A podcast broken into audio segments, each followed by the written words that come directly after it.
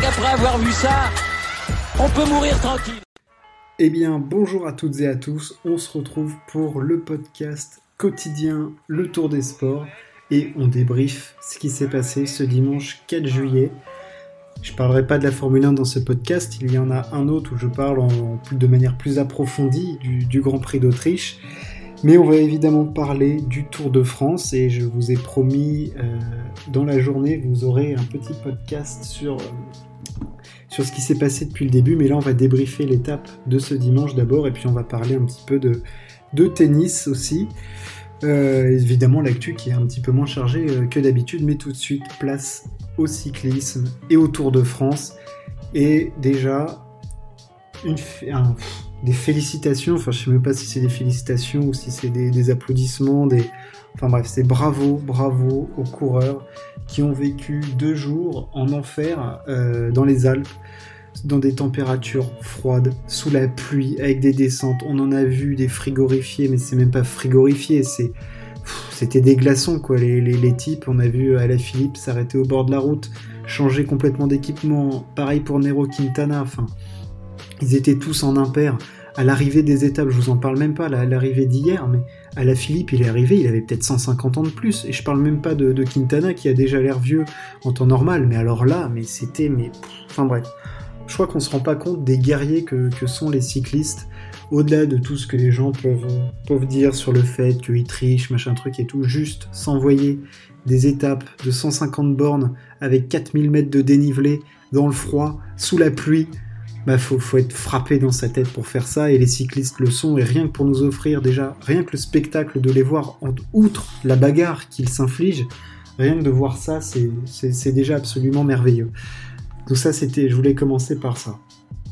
L'étape du jour, arrivé à Tignes, euh, étape de montagne, c'était entre c'était l'étape reine de, des Alpes de cette édition du Tour de France, c'était entre Cluse et Tignes. On avait la première ascension hors catégorie de ce Tour de France avec le col de Pré et ensuite, euh, et ensuite une ascension de, deuxième catégorie. Franchement, on a vécu une étape, une jolie étape, parce qu'on a eu déjà de la lutte pour l'échapper, comme depuis euh, le début de ce tour. On a l'impression qu'à chaque fois, ils, se donnent, leur vie pour, euh, pour savoir qui va être dans l'échappée. Et elle a mis du temps encore à se faire. Et c'est finalement une échappée avec notamment Nero Quintana, Sergio Higuita, Ben O'Connor. On a vu Wood encore aller chercher des points, mais on avait même un plus gros groupe que ça au début, puisqu'on avait un groupe de quasi 40 coureurs. On avait du Julien Alaphilippe dedans. Enfin, il y avait vraiment beaucoup, beaucoup de monde dedans. Et finalement, donc, ce sont Nero Quintana, Sergio Higuita et Ben O'Connor qui arrivent à s'isoler euh, au fur et à mesure euh, des montées. Et ce sont d'abord les Colombiens qui, se montrent les, plus forts, que ce soit Quintana euh, avant le col de Pré et ensuite dans le col de Pré. Il a été, on le trouvait très très costaud, de même que Sergio Higuita et Ben O'Connor un petit peu moins fort. Alors il faut savoir qu'à ce moment-là, le peloton avait laissé filer l'échappée, hein, le gros groupe, euh, et ainsi que les trois hommes de devant. Ils ont laissé filer, et on a tout de suite senti que la victoire d'étape se jouerait euh, dans ce groupe. Le peloton euh, montant entre guillemets à un rythme un peu moins soutenu, mais ça envoyait quand même, ça envoyait quand même sévère les watts. Et puis on avait derrière le groupe Eto qui s'était formé avec bah, tous les sprinteurs. Hein, des sprinteurs euh, qui n'avaient pas pu prendre part au sprint intermédiaire, euh, au contraire de, Sonny Colbrelli par exemple, qui lui joue son maillot vert euh, à fond et il est dans une forme éblouissante. Lui qui se bat avec Michael Matthews en ce moment après les difficultés pour, pour les points du maillot vert. J'en reviens à mon échappée et on arrive du coup dans la montée de Tignes. Et là, c'est craquage complet pour Quintana et Higuita. Et c'est O'Connor, Ben O'Connor de l'équipe de Vincent Lavenu, euh, AG2R, euh, AG2R, pardon, Citroën, qui s'envole complètement et on sent qu'il a encore de la force, il a encore de la puissance. Et, euh, on sent qu'il va aller gagner cette, étape et c'est, ça craque complètement hein, pour Quintana et, et puisqu'ils se font reprendre par le groupe qui avait derrière, c'est-à-dire le groupe avec Guillaume Martin, Sonny Colbrelli, Mattia Cataneo, enfin bref, Ruben Guerrero, enfin tout, tout ça, c'était, c'était, ils ont complètement explosé. C'est Ben O'Connor qui s'impose avec 5 minutes d'avance. Il fait un énorme rapproché au classement général. J'y reviendrai après dans le classement général. Enfin bref. Il remporte une étape dantesque au sommet de Tignes après avoir lâché ses compagnons d'échappée qui lui avaient pas fait de cadeau dans les montées d'avant. Hein. les deux Colombiens, la Higuita et, euh, Quintana euh, se, battaient euh, tous les deux, ils se filaient des petites barres de céréales, ça discutait, machin, mais alors ils ont complètement explosé en vol dans la montée de Tignes, et c'est Ben O'Connor qui offre la première victoire à une équipe française sur ce Tour de France. Il s'impose du coup devant Cataneo et Colbrelli, Guillaume Martin prend la quatrième place devant Franck Bonamour et Tadej Pogacar. Encore lui parce que je viens maintenant à parler de la bagarre pour les favoris. On a d'abord vu euh, donc les coéquipiers de, Pogacar rouler pendant toute l'étape, hein, globalement, jusqu'à la montée de Tignes, et c'est Davide Formolo et Rui Costa, Rui Costa, euh, ancien champion du monde, qui font le, qui font le train, mais on sent que, que Formolo, il n'est pas dans une bonne forme ou dans la meilleure forme de sa vie, puisqu'il reprend pas du tout de temps à l'échapper et Ben O'Connor. Et Rui Costa va tout de suite s'écarter, mais on sent le coup de vis arriver de la part de Ineos Grenadiers, puisque c'est Geraint Thomas, euh, qui n'est plus du tout dans le coup au général et qui, euh, qui, qui, avait chuté et qui a lâché du temps, qui fait le tempo pour, on le pressent, une attaque de Richard Carapaz on le sait, Carapaz, il a un tempérament offensif. Hein. Tant qu'il aura des cartouches en stock, euh, il tirera. Et ça n'a pas raté. Il en a mis une. Comme hier, Pogacar a suivi. Le groupe des favoris a suivi. Hein. donc, je comprends dedans Jonas Vingegaard, Henrik Mas, Rigoberto Urán, euh, Wilco Kenderman, David Godu et Lutsenko. Tout ça, ça suit. Et Pogacar, évidemment. Et puis Pogachar, euh, ils l'ont titillé. Donc Pogachar, qu'est-ce qu'il fait? Il leur met une toute petite, hop là, il voit que ça lâche un peu, et alors après, il leur met une deuxième, et alors là, c'est l'explosion encore, c'est la fusion nucléaire, c'est relacition, c'est bam, ça explose de partout. Euh, bah, personne ne reverra Pogachar, hein, d'ailleurs, il reprend les coureurs un à un, mais c'est même pas, c'est une autre dimension, quoi. C'est euh, là et là et là, il était sur une autre planète encore. Derrière, ça se bat. on voit que Godu lâche d'abord. Il lâche avec Lutsenko, les deux lâchent, hein, c'est les deux moins forts du, groupe. Ah, on espérait que Godu était peut-être en capacité d'aller grappiller du temps sur euh, des suceurs de roues que sont euh, Henrik Mas ou, euh, ou comme il s'appelle, Wilco Kenderman, hein, qui ont l'habitude de jamais attaquer et de faire du gain petit. Mais ou Rigoberto Urán, hein, pareil, tout ça, ça c'est du gain petit, c'est des coureurs hyper chiants. dédicace à la, First Team et, qui, Polo Harrer qui, qui, pensent la même chose. Euh, enfin bref, ouais, non, c'était pas beau. Et Carapace, lui, continue d'attaquer. Et malheureusement pour lui, il les lâchera pas. Seul, euh, euh, il finira devant Vingegaard, Mas et Oran. C'est Godu et Kelderman qui lâchent du temps. Godu, il perd quasiment il perd une minute. Et une minute il perd une minute 30 sur Pogachar et une minute sur les autres favoris. Lutsenko perd 4 secondes de plus et le reste s'arrive dans le même temps que Carapaz et à 30 secondes de Pogachar qui tranquillement a repris 30 secondes sur le groupe des favoris. Euh, qu'est-ce qu'on pouvait dire d'autre sur cette étape Et euh, eh oui, oui, au départ, Mathieu Van Der Poel n'a pas pris le départ de la course, de même que Primoz Roglic. C'était plutôt, euh, même si bon, j'avais dit que Primoz Roglic pouvait peut-être aller chercher des étapes. Je pense qu'au fond de lui, si on lui demande s'il veut continuer, Roglic, il dit oui, hein, mais je pense que c'est avec son directeur de course et tout ça, ils ont discuté entre eux et évidemment qu'ils se sont mis d'accord sur le fait de ne pas continuer et de préparer la suite de la saison. Euh, on a eu aussi du coup très très peur dans cette étape pour les coureurs, pour les délais. Alors il faut savoir que sur une étape cycliste, euh, il y a toujours un temps, un pourcentage du temps qui est calculé par rapport au, au, premier qui coupe la ligne d'arrivée. Et là il fallait que les, derniers arrivent, le groupe, ce qu'on appelle les derniers en général, ils forment un groupe qu'on appelle le groupe Eto. Il fallait qu'ils arrivent dans les 35 minutes qui suivaient, euh, ou 37 minutes 20, 35 minutes, je sais plus. Euh, attendez, que je dise pas d'annerie. Euh, et du coup, il y en a eu des hors délai, dont Arnaud Desmar et, euh, et Brian Cocard. Voilà, ils sont arrivés hors délai.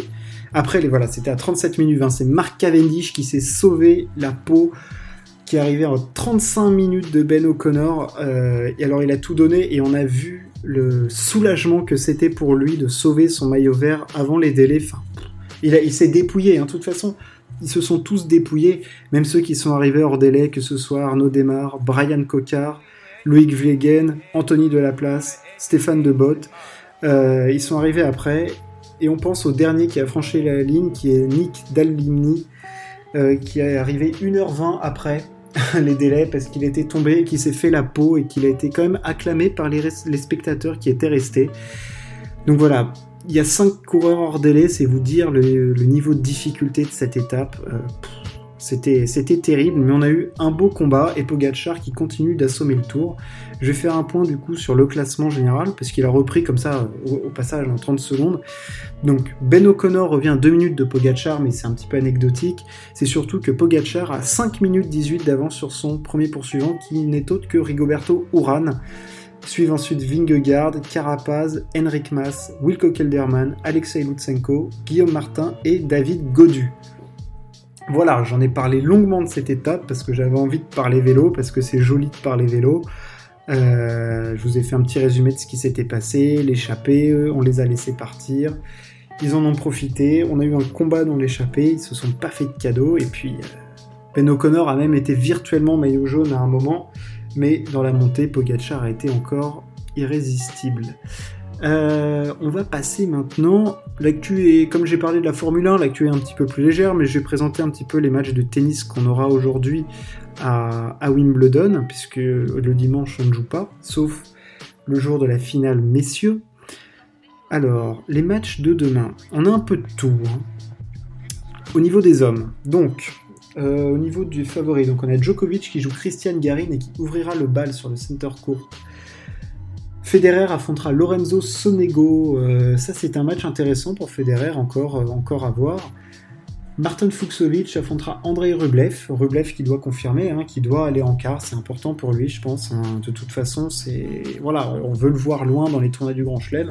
Il s'est un peu manqué euh, au niveau de la porte d'Auteuil, donc maintenant on, veut le voir. Berrettini qui affronte Elia Ivashka. Ça aussi, ça doit passer tranquillement pour Matteo. Euh, il est au-dessus, service, coup droit, bam, bam, bam, il va, il va envoyer des parpaings. Euh, Karen Kachanov affrontera Sébastien Corda, qui est surprenant sur gazon, qui joue super bien. Euh, ça, ça va être aussi un match, c'est un match de serveur, ça c'est un match serveur coup droit, là, ça sent la poudre un peu tout ça. Danil Medvedev affrontera Hubert Urkacz, on verra comment Danil se sera remis de son gros combat face à Marin Silic. Toujours, euh, physiquement, il est très fort, Daniel, hein, je me fais pas trop de soucis. Est-ce que ça va le lancer sur une nouvelle dynamique et il va réussir à s'en sortir face à Urkac qui a toujours eu des bonnes sensations On se souvient d'un match très intéressant qu'il avait fait face à Djokovic à Wimbledon. Il lui avait piqué un set et il avait, bien embêté. Hein. donc euh, voilà, Urkac, comme je l'avais dit la dernière fois, on, le retrouve pour la première fois un peu depuis son, exploit euh, à Miami. Voilà, c'était en 2019 hein, qu'il avait, euh, qu'il avait fait du mal à Novak. Donc ça va, être, euh, ça va un joli match de serveur encore une fois. Denis Chapovalov affrontera Roberto Bautista Agut.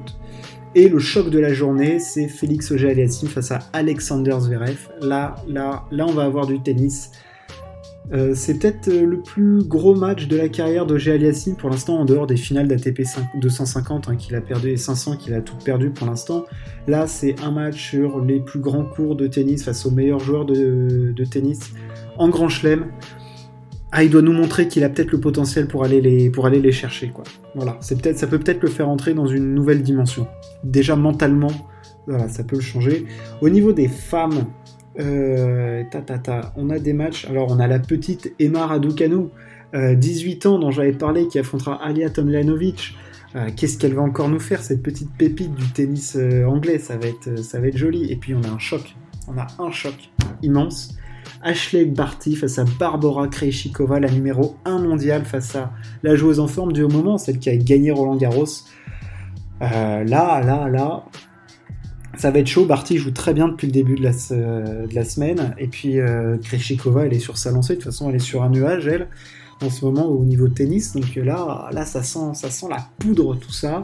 Euh, on aura aussi un match intéressant entre Elena Rybakina et Arina Zabalenka. Ça, ça peut envoyer du bois.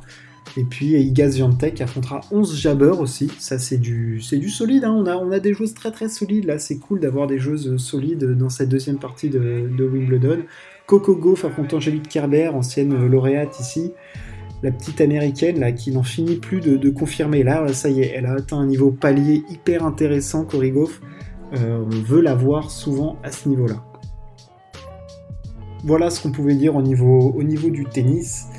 Euh, je vous avais donc parlé du vélo, j'ai parlé de tennis. Au niveau du foot, Il n'y a pas grand-chose à signaler en ce moment.